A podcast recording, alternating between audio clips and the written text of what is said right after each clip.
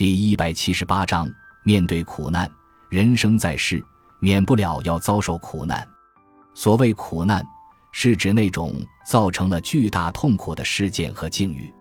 它包括个人不能抗拒的天灾人祸，例如遭遇乱世或灾荒，患危及生命的重病乃至绝症，挚爱的亲人死亡，也包括个人在社会生活中的重大挫折，例如失恋、婚姻破裂。事业失败，有些人即使在这两方面运气都好，未尝吃大苦，却也无法避免那个一切人迟早要承受的苦难——死亡。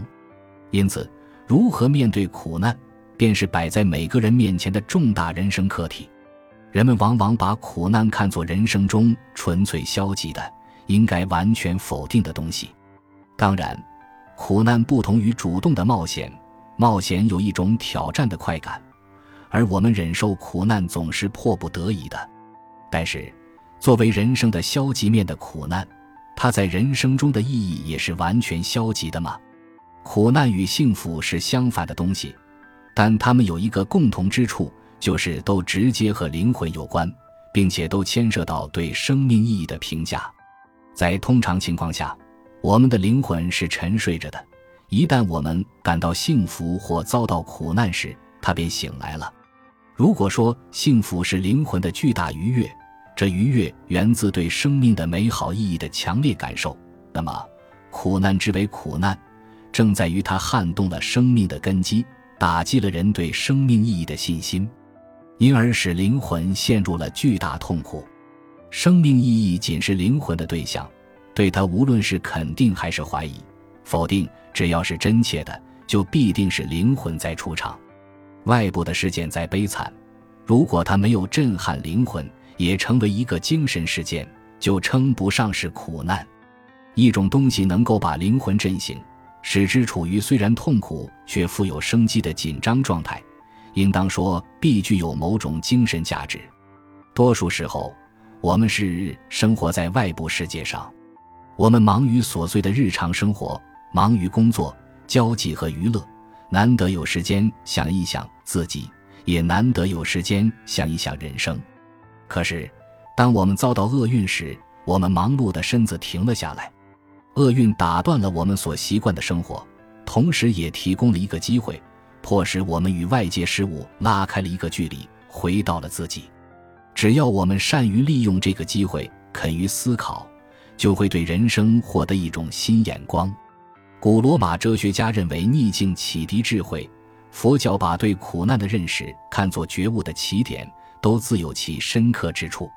人生固有悲剧的一面，对之视而不见，未免肤浅。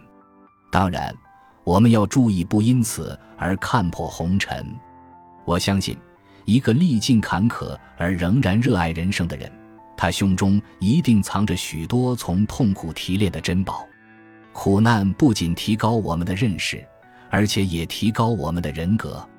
苦难是人格的试金石，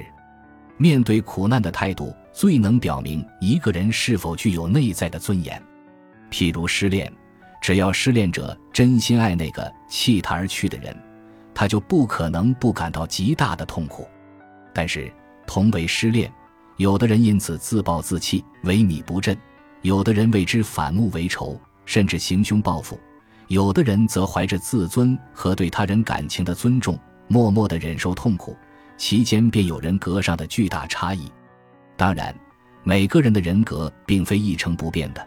他对痛苦的态度本身也在铸造着他的人格。不论遭受怎样的苦难，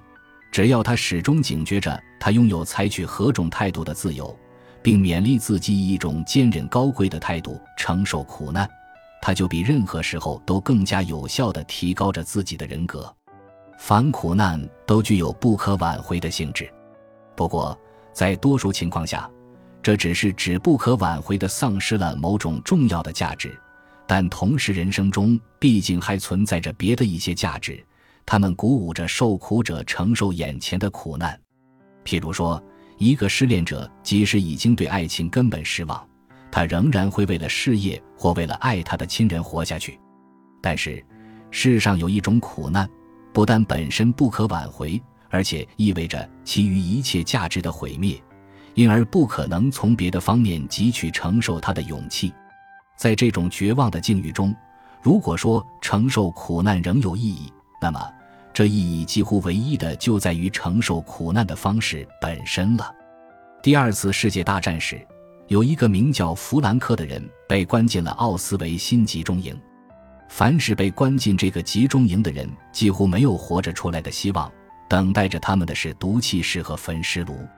弗兰克的父母、妻子、哥哥确实都遭到了这种厄运，但弗兰克极其偶然地活了下来。他写了一本非常感人的书，讲他在集中营里的经历和思考。在几乎必死的前景下，他之所以没有被集中营里非人的苦难摧毁，正是因为。他从承受苦难的方式中找到了生活的意义。他说得好：“以尊严的方式承受苦难，这是一项实实在在的内在成就，因为它证明了人在任何时候都拥有不可剥夺的精神自由。事实上，我们每个人都终归要面对一种没有任何前途的苦难，那就是死亡。”而以尊严的方式承受死亡，的确是我们精神生活的最后一项伟大成就。感谢您的收听，本集已经播讲完毕。喜欢请订阅专辑，关注主播主页，更多精彩内容等着你。